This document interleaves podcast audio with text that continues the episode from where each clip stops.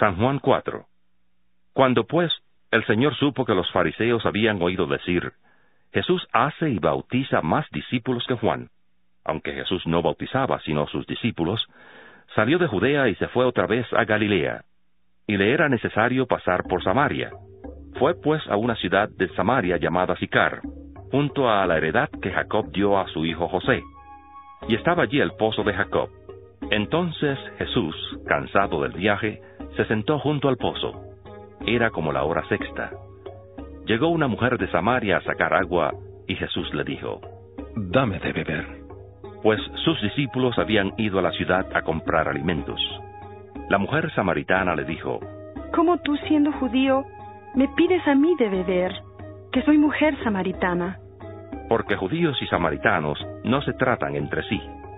Respondió Jesús y le dijo, Si conocieras el don de Dios, y quién es el que te dice, dame de beber, tú le pedirías, y él te daría agua viva. La mujer le dijo, Señor, no tienes con qué sacarla, y el pozo es hondo. ¿De dónde, pues, tienes el agua viva? ¿Acaso eres tú mayor que nuestro padre Jacob, que nos dio este pozo, del cual bebieron él, sus hijos y sus ganados?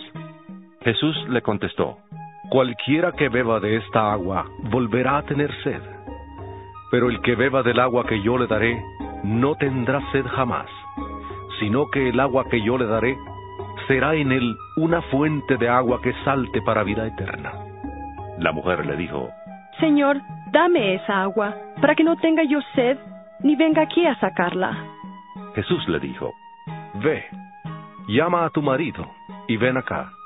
Respondió la mujer y dijo, No tengo marido. Jesús le dijo, Bien has dicho, no tengo marido, porque cinco maridos has tenido, y el que ahora tienes no es tu marido. Esto has dicho con verdad.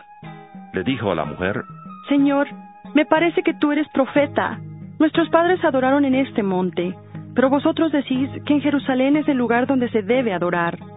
Jesús le dijo, Mujer, créeme que la hora viene cuando ni en este monte ni en Jerusalén adoraréis al Padre.